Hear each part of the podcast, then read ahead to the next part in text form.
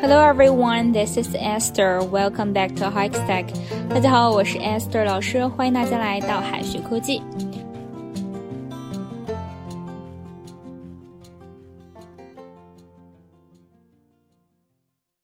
夏天到了哈，天气越来越热，出门一趟都要被热死了。这里我好热呀，可以用 I'm so hot 来表示吗？hot 这个单词哈，用于不同的对象，意思也不同，可不要记混了。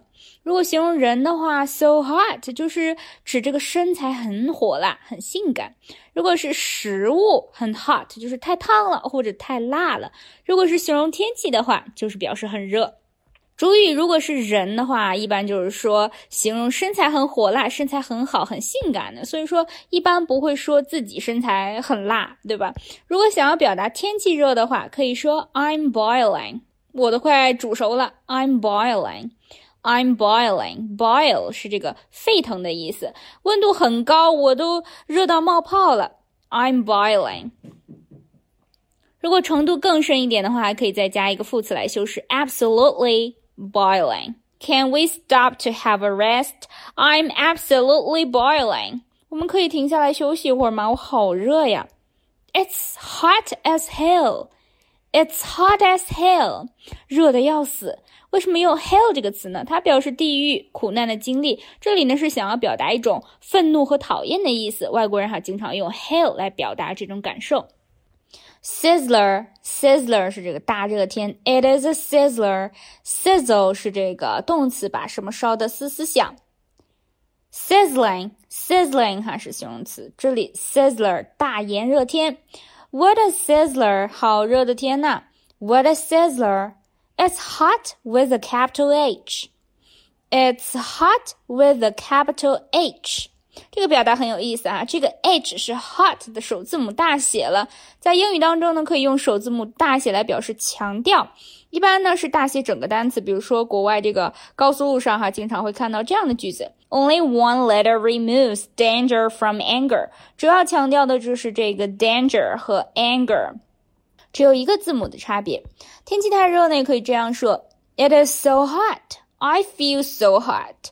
We're having a heat wave. 我们像在微波炉里面加热一样。Today is thermometer breaker. 今天热的这个温度计都要爆表了。I'm sweating like a pig. I'm sweating like a pig, and I'm not doing anything. 我什么都没做就汗流浃背的。再分享几个跟 hot 相关的俚语。On a hot seat. On a hot seat. 心情不安，尴尬。 The boys on a hot seat for forgetting to shut the safe. 那个可怜的男孩因为忘了锁保险柜而坐立不安。If you're on a hot seat, he'll help you. 假如你有困难的话，他会出力相助的。Not so hot，不太好的，中等的。I finished the test, but my record isn't so hot. I finished the test, but my record isn't so hot. 我是完成了测试，不过呢，分数不高。 blow hot and cold. Blow hot and cold. 朝三暮四. Some people can make up their minds right away, but others blow hot and cold. 一些人能够很快的下决心，可是另一些人就老是犹豫不决的。中暑，天气太热，中暑该怎么表达呢？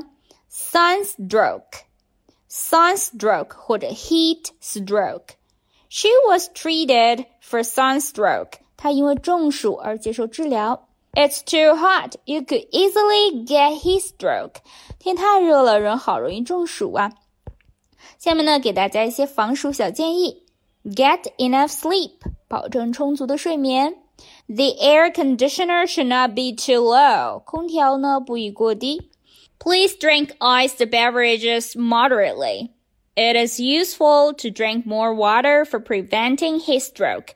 多喝水对预防中暑也是很有帮助的。 you better wear sunscreen and take with your sunshade before going out. 出门前呢，你最好涂一些防晒霜，同时呢，带上遮阳伞。You better wear sunscreen and and take with your sunshade before going out. 最后呢，给同学们留一个翻译的小作业。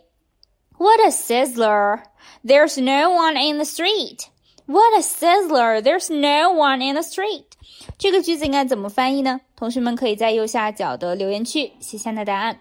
好的，以上呢就是我们今天分享的内容了，让我们下期再见，拜拜。